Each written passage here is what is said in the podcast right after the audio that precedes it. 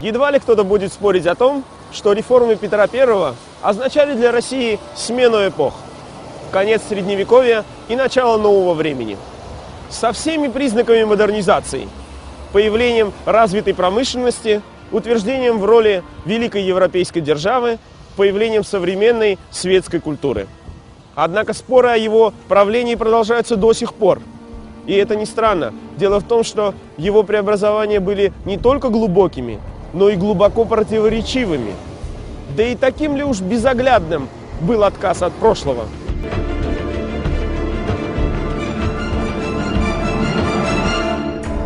Аудиожурнал. В 1697 году из Москвы в Голландию прибыло Великое посольство укреплять союз европейских стран против Турции. Среди волонтеров, ехавших обучаться морской науке, под именем Петра Михайлова скрывался сам царь Петр I. Он первым из русских государей захотел и смог увидеть западный мир с его бизнесом, науками и искусствами. В Европе молодой царь и его окружение знакомились с разными сторонами жизни западноевропейского общества. Они общались с коронованными особами и их министрами, и мастерами, торговцами, моряками, епископами, актрисами. Петр работал на верфи, посещал мануфактуры, монетные дворы, театр и больницы, учился на кораблестроителя и артиллериста. Он стал первый русский царь, который поехал за границу. Причем поехал за границу не просто с миссией, хотя это само по себе для э, так сказать, традиционно мыслящих людей той эпохи было немыслимо, а поехал, э, во-первых, инкогнито, то есть не как царь, а как обычный э, рядовой член посольства в свите под именем Петр Михайлов. А во-вторых, поехал не как равный, а, как, а учиться – то есть он поехал, как бы мы сейчас сказали, на стажировку. Вот. И занимался он, естественно, не юриспруденцией в университете, а вот э, занимался тем, чем его интересовало.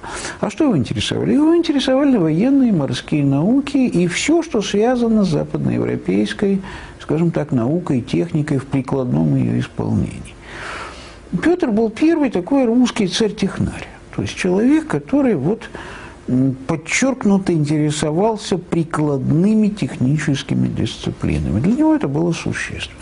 С детства уже вот показал свою такую любознательность, интерес вот к этим военным игрушкам. Это известная легенда, когда там некий купец подарил ему там чуть не в трехлетнем возрасте маленькую сабельку, и тот просто был в восторге, там пошел там к нему там на руки, что вообще было беспрецедентно для э, царевича. Находясь в центре деловой, динамично развивающейся Европы, Петр решил внедрить в России западноевропейскую модель жизни наперекор старому укладу и его традициям.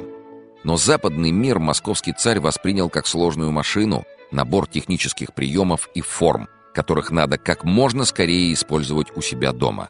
Мог ли он понять основы качественно иного мироустройства, социальной структуры, отношения власти и подданных – Едва ли.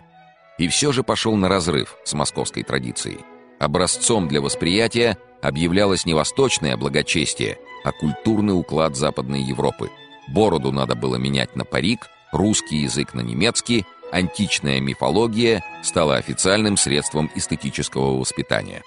К прошлому у него был и личный счет.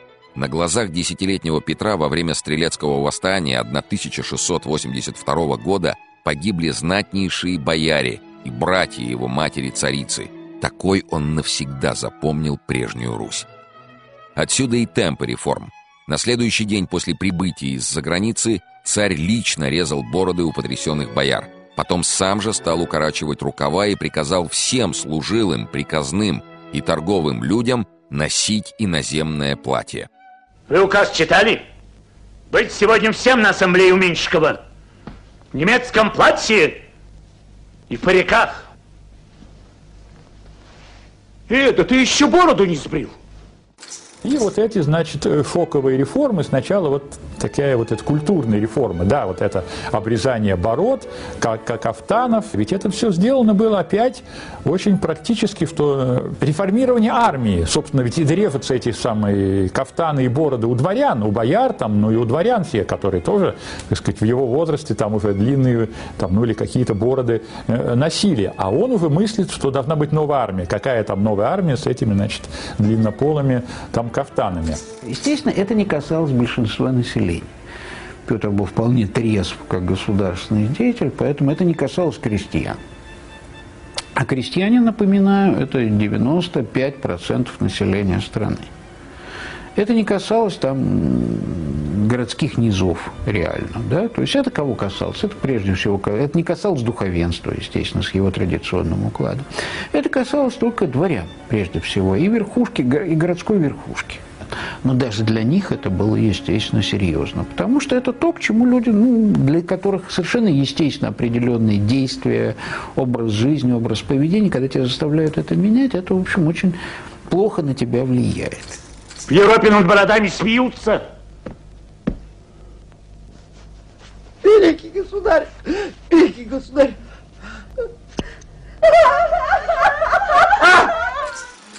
Указами вводилось новое летоисчисление от Рождества Христова. Началось формирование новой армии по иноземным образцам. Реформа 1699 года лишила воевод судебной власти над горожанами – и разрешила им выбирать свои органы, бурмистерские избы. Правда, за милость надо было платить подати в двойном размере. Началась подготовка нового свода законов.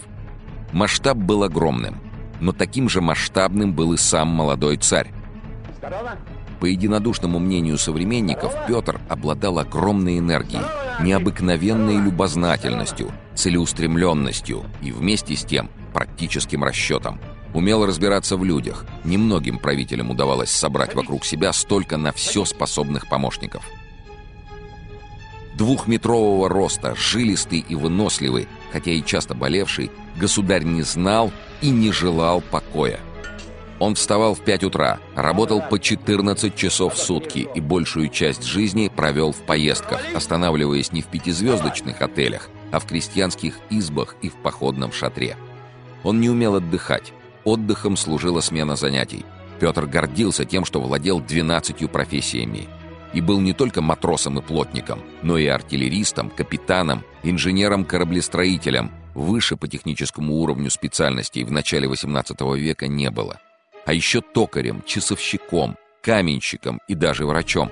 Если же лекарское искусство ему изменяло, мог сделать вскрытие и установить свою же ошибку в диагнозе.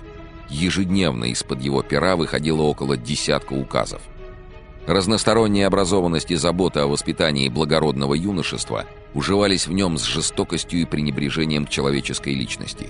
Не терпевший ни профессионализма, царь вполне мог указать палачу на его огрехи. Ноздри вынуты малознатно, а надо рвать до кости. Или обрадовать флорентийского герцога подарком – шестью отловленными на севере и отправленными в Италию самоедами-немцами по дурнее рожищем.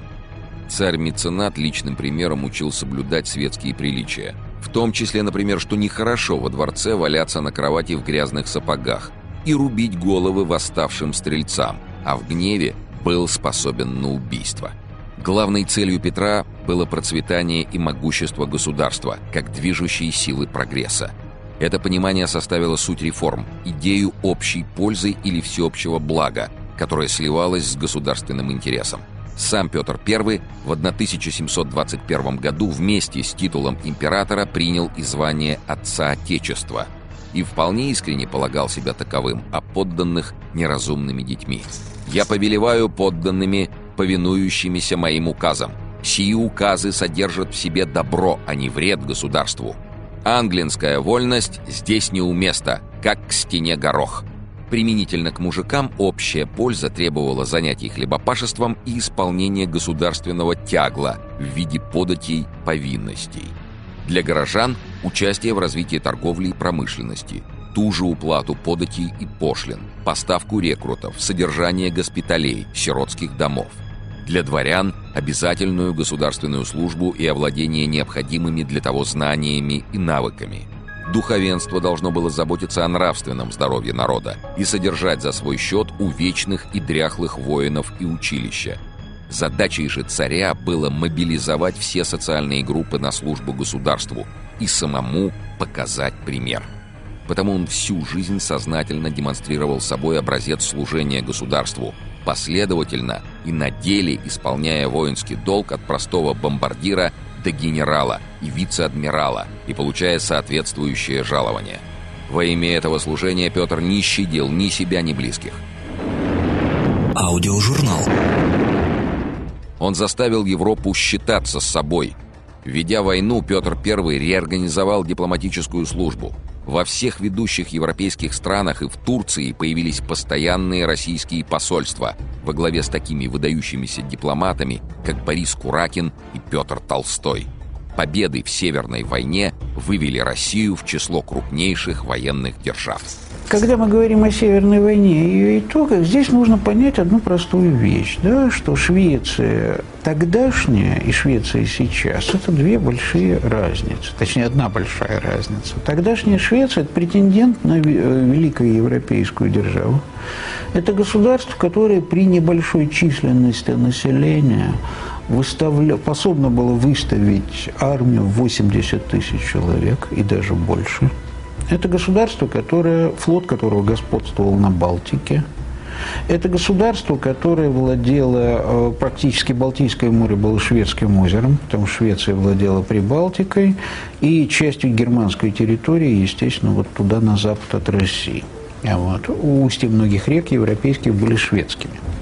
Вот. Швеция той эпохи – это великая держава, и именно поэтому борьба с ней была настолько серьезной.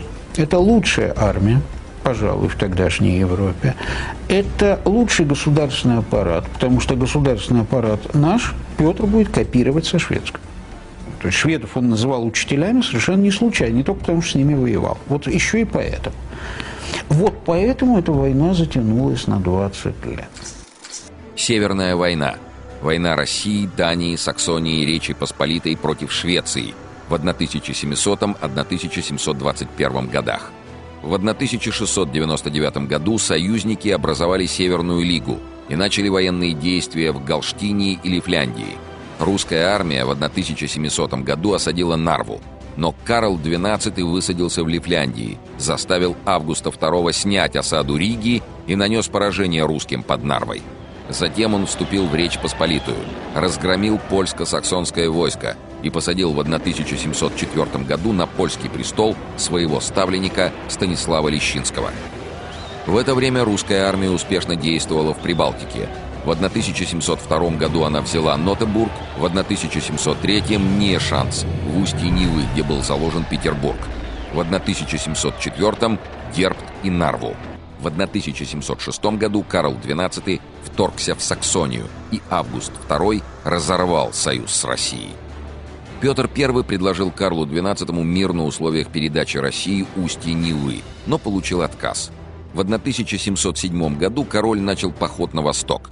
В июле 1708 года он нанес русским поражение на Днепре под Головчином – но отступавшие войска уничтожали за собой мосты, портили дороги, уничтожали источники пропитания. Отсутствие провианта вынудило Карла XII повернуть на Украину в расчете на помощь Гетмана Мазепы. 28 сентября 1708 года русские разгромили у деревни Лесной корпус Левенгаупта, шедший главным шведским силам с большим обозом.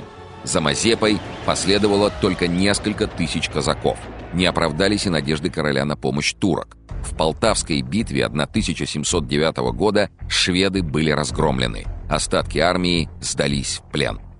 Карл XII бежал в Турцию, где пробыл несколько лет. За это время Россия воссоздала Северную Лигу. Союзники возобновили военные действия в шведских владениях в Германии. Русская армия в 1710 году взяла Ригу, Ревель и Выборг, заняла Истляндию и Лифляндию. Шведы были вытеснены из Финляндии, а русский флот одержал победу при Гангуте.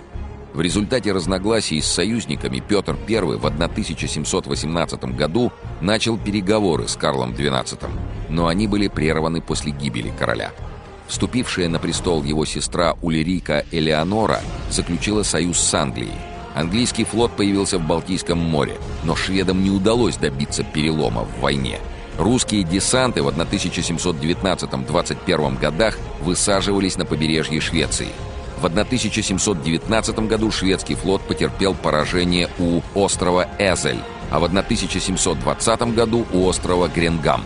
В итоге Швеция заключила 30 августа 1721 года нештатский мир. Она уступила России Истляндию, Лифляндию, Ингрию и Западную Карелию, но сохранила за собой Финляндию. С окончанием войны Петр все больше внимания уделял позициям России на Востоке персидский поход русской армии и флота 1722-23 годов завершился присоединением восточного и южного побережья Каспийского моря. На новые земли, по мысли Петра, необходимо было переселить христиан, грузин, армян и русских, и развернуть здесь производство шелка. Царь рассматривал свои новые владения как шаг к установлению контроля над путями в Индию. Итог Петровского царствования – включение России в большую европейскую политику. Исход войны со Швецией решали не только полководцы и солдаты. При отце Петра железо в Россию возилось из Швеции, ружья из Голландии, да и сам он еще несколько лет после Полтавской баталии вынужден был закупать оружие за границей. Петр смог выиграть эту тяжелейшую войну во многом потому, что было создано то, что мы сейчас с вами называем военно-промышленный комплекс. То есть система крупных предприятий, которая была способна всем обеспечить современную для э, той, естественно, эпохи армию флот. Это массовая армия, вооруженная современным оружием, естественно. Это и пушки, это и ружья, это и пистолеты, это палаши. Вот. вот для этого нужны были металлургические заводы. Вот для этого нужно было еще целый ряд очень крупных предприятий, потому что не только э, оружейные заводы или там металлургические, да, потому что солдату еще нужны штаны, солдату нужна амуниция, значит, соответственно, кожевенные предприятия, полотняные и прочее. Вот целый ряд должны быть. Для флота нужны паруса, естественно, из полотна, да. Вот все это надо было создать. Вот это было создано в исторически очень короткий срок. Появилась целая сеть крупных предприятий, которые действительно в итоге Россия прекратила закупать оружие в десятых годах после Полтавской битвы. Вот еще до Полтавской битвы закупали оружие, да? В десятых годах 18 века оружие прекратили закупать. То есть исторически очень короткий срок.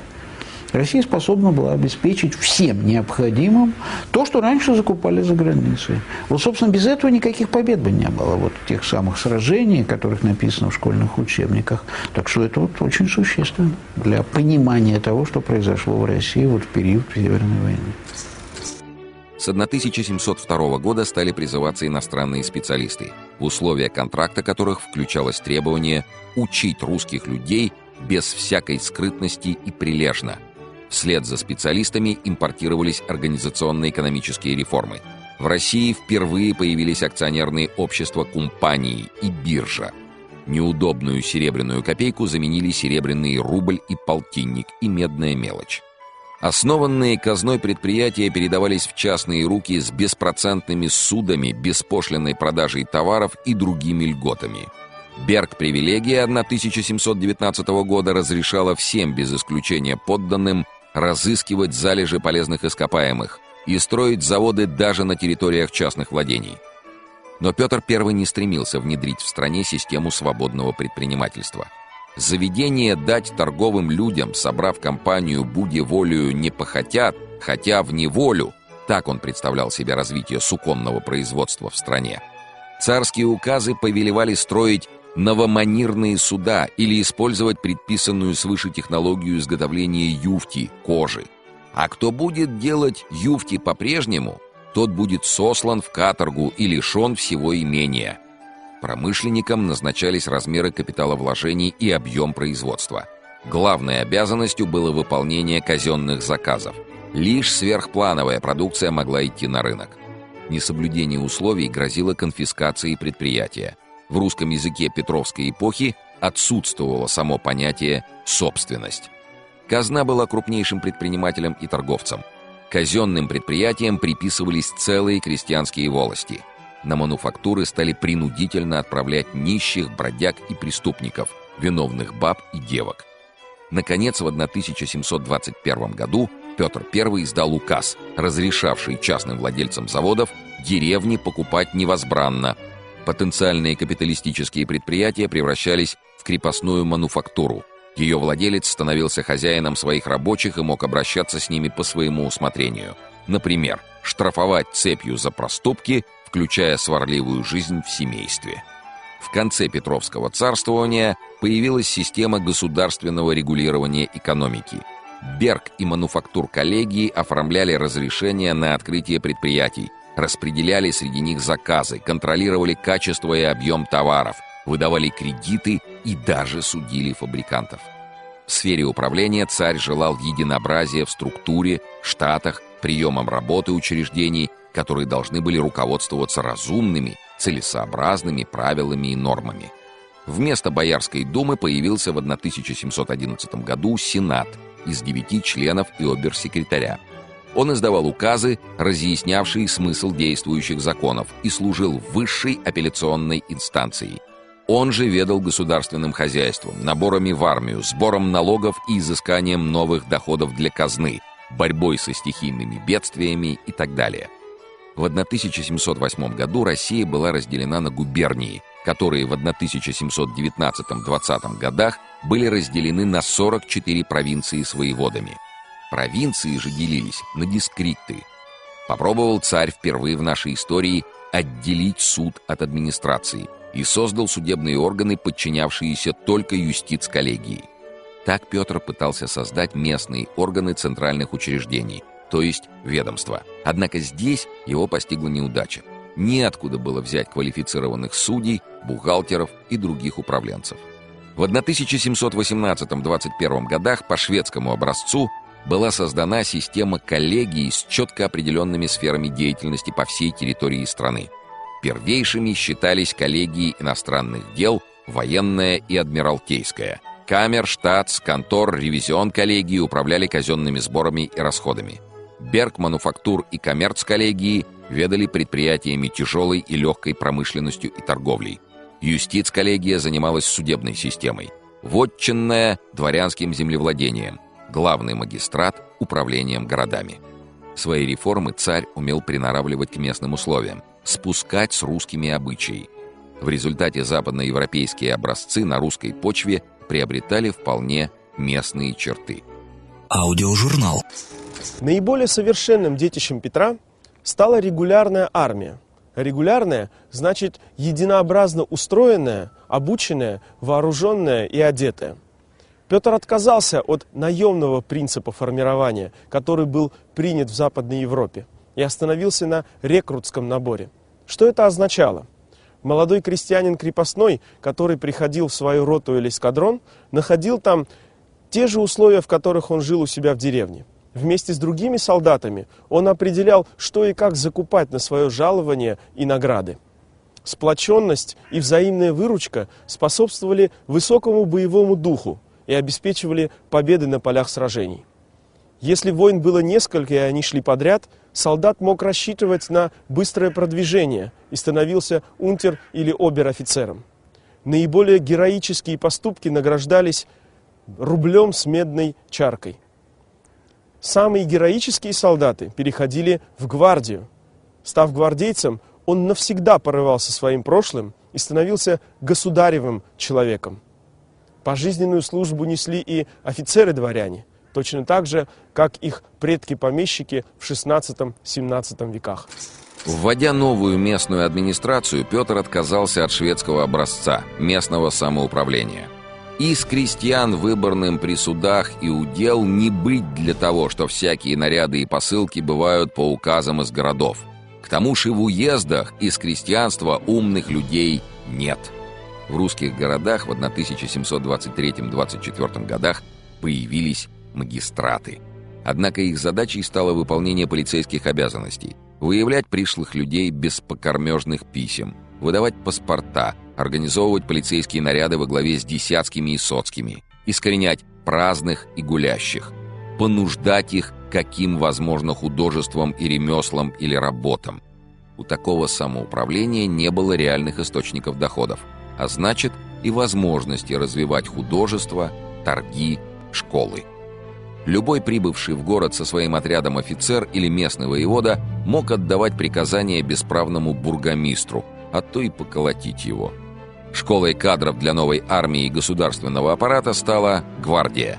Доверенные лица царя, гвардейские солдаты и офицеры были не только военными. Они формировали новые полки, проводили перепись-ревизию, посылались на места для понуждения губернаторов в сборе налогов, подавляли народные выступления, назначались ревизорами и следователями по особо важным делам.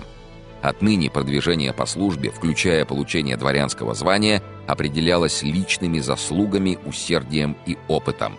Новый порядок был закреплен табелью о рангах 1722 года, лестницей из 14 основных классов чинов гражданской, военной, морской и придворной службы.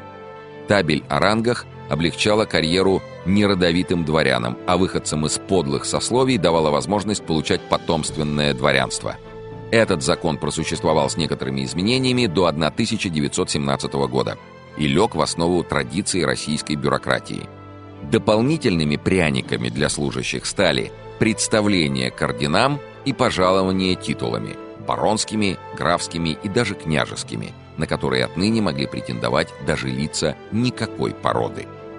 В ходе перестройки государственного аппарата у Петра возникла очень серьезная проблема. Во-первых, естественно, тяжелейшая война потребовала э, много денег. Бремя налоговое увеличилось очень сильно. Выросла администрация, которая, естественно, э, различными образами пыталась э, и себя не забыть при этом. Вот. Отсюда для Петра стал принципиальным вопрос, как контролировать свою собственную администрацию, которая часть денег берет себе а, и всячески обдирает то население, которое эти налоги платит. Для Петра это была проблема очень острой. Но для административной машины нужен был и кнут. В 1711 году возник институт фискалов. Они имелись в каждом провинциальном городе – и обязаны были над всеми делами тайно надсматривать и проведывать, и доносить в Центр оберфискалу о замеченных должностных преступлениях. В 1722 году тайный надзор был дополнен явным – прокуратурой. Первым генерал-прокурором Сената стал Павел Ягужинский, наше око и стряпчий о делах государевых, как называл его Петр. Ему подчинялись прокуроры коллегий и надворных судов в провинции – они имели право вмешиваться в деятельность всех учреждений и требовать пересмотра дел в соответствии с законом. Другим рычагом проведения реформ стала служба безопасности, Преображенский приказ в Москве и тайная канцелярия в Петербурге. При Петре они пресекали все попытки сопротивления правительственному курсу сверху или снизу. Главный судья Преображенского приказа, жестокий, но неподкупно честный князь Кесарь Рамадановский даже замещал царя на время отъезда и сообщал ему о своей деятельности коротко и ясно. «Беспрестанно в кровях омываемся». Процедура следствия по политическим делам оканчивалась массовыми расправами. В результате Стрелецкого восстания 1698 года было казнено 1091 человек. Из 500 человек, привлеченных по делу о восстании в Астрахани 1706 года, 365 были приговорены к повешению, отсечению головы, колесованию. В систему новых учреждений при Петре была включена и церковь. В 1721 году патриаршество было упразднено. Высшим церковным учреждением стал Святейший Синод, духовная коллегия из епископов и других священнослужителей и назначенного царем чиновника, обер-прокурора – как и прочие служащие, члены Синода получали жалование и приносили присягу царю как главе церкви, крайнему судьи духовной сей коллегии. Для России, православной России, это было очень важно, что вот церковь, в конце концов, была полностью не то, что подчинена государству, она просто стала часть бюрократической структуры этого э, вот этого государства и таким аппаратом, в том числе дав оповещение, вот все указы, а их было очень много тогда, вот читались в храмах. Это было просто такая вот рассылка, я просто с ними много работал, в каких-то там маленьких, может быть, провинциальных музеях вот сохранилось в большом количестве. Ну, много можно говорить и каких-то там вот этих вот непосильных там налогах, эти вот подушные подать, э, переписи населения, от которых вот прятались, вот я занимаюсь там родословием, э, даже вот собственным фамилией там в начале 18 века вижу, как там половина там моих родственников вот попряталась вот от этой подушной подати, от первой так называемой ревизии Петра начала 18 века, послали новых офицеров, причем это, это очень важная, конечно, роль придавалась, гвардейские офицеры поехали опять по всем уездам, значит, переписали и нашли вот этих, значит, куда-то там спрятавшихся так называемых прописанных душ. Храмы и монастыри получили утвержденные штаты и обязывались устраивать за свой счет богадельни для отставных солдат. Утвержденный Петром I основной закон по делам церкви, духовный регламент, обязывал священников доносить об открытых на исповеди политических преступлениях, Кроме того, от них требовали записывать не явившихся на исповедь и доносить о беглых. Основным инструментом для устройства регулярной жизни подданных Петр считал учрежденную им в 1718 году полицию. Ты просишь дополнительно 5000 рублев на устройство шлюзов на Ладожском канале? Да, государь. Сенат рассмотрел твое ходатайство и приговорил деньги тебе выдать. Ну, ну, ну. Указа не знаешь. В ноги не кланяться. Начало нового, 18-го столетия, вместе с переменой старого летоисчисления ошеломило россиян потоком всевозможных новшеств. Царские указы предписывали носить немецкое платье, учиться в новых школах, отмечать новые праздники, читать новые книги и даже хоронить в новых по английскому образцу гробах. В стране появились первый музей, кунсткамера – первая библиотека, первая газета. Петр лично вносил изменения в русский алфавит. Отменил в 1722 году старинный порядок престола наследия, упразднил патриаршество и при этом всемерно поощрял культурные, производственные, торговые контакты с иноземцами. При Петре началась работа по изучению природных богатств страны. В путь отправились экспедиции Мессершмитта и Беринга. С 1701 года открывались новые школы. За границу посылались группы пенсионеров для изучения не только навигации, но и изящных искусств. В 1724 году Петр утвердил проект создания Академии наук, которая должна была совмещать функции ученого сообщества, университета и гимназии. Сам Петр редактировал первую газету «Ведомости», покупал за границей статуи и картины и даже приказывал кормить и поить посетителей кунсткамеры – или раздавать даром непроданные тиражи учебных книг, лишь бы приходили и читали. Он был уверен, мы от тьмы к свету вышли, и тем самым способствовал утверждению представлений о костной и невежественной допетровской Руси. Такой резкий поворот привел к тому, что образованные верхи утратили понимание ценностей средневековой русской культуры. Ее новое открытие произошло лишь к концу XIX века. Поспешные преобразования вызвали своеобразный культурный раскол нации, отчуждение верхов и низов общества. Для крестьянина, живущий в новомодных палатах и говорящий на чужом языке барин в немецком парике и кафтане, мог представляться почти иностранцем. Самого Петра I, законного царя, в народе воспринимали как самозванца, подменного шведа, а то и самого антихриста – Нашим современникам трудно представить себе потрясение традиционно воспитанного человека, когда он, оказавшись в Невском парадизе, видел, как полупьяный благочестивый государь царь Петр Алексеевич в пёсьем облике, в немецком кафтане, с трубкой в зубах, изъяснялся на жаргоне голландского портового кабака со столь же непотребно выглядевшими гостями в летнем саду среди мраморных голых девок и соблазнительно одетых живых прелестниц. Он был первый царь, который познакомился с э, европейским образом жизни на практике, начиная от королевского дворца, или корабля, и кончая, допустим, портовым кабаком, где он беседовал с матросами, там, э, с голландскими, совершенно равных. Кстати, был первый царь, который разговаривал на иностранных языке. Правда, был очень сложный такой язык, это вот такой был э, не язык, которым говорят в Академии наук, а язык, которым говорят в портовом кабаке. Вот он разговаривал на этом языке, но зато его все понимали. Для крестьян реформа обернулась резким увеличением всяких сборов, а затем проведенной в 1718-22 годах первой переписью податного населения, ревизией и установлением тяжелой подушной подати, ни разу не собранной без недоимок. Ежегодно, а то и 2-3 раза в год деревня провожала рекрутов из расчета примерно один человек с 20 дворов на бессрочную службу в армию. Ее полки казарм не имели и располагались на постой по квартирам и хатам населения. Кроме прочего, крестьяне обязаны были возить казенные грузы, поставлять рабочую силу на строительство Петербурга по 40 тысяч человек в год, каналов и крепостей – Доходы государства выросли по крайней мере в три раза, намного увеличив налоговый гнет. Его результатом стало массовое бегство, в том числе и за границу. К 1727 году в бегах числилось 200 тысяч душ. С началом губернской реформы в 1708 году горожане, а они составляли всего 3% населения России, опять попали в подчинение к местным властям, комендантам и воеводам.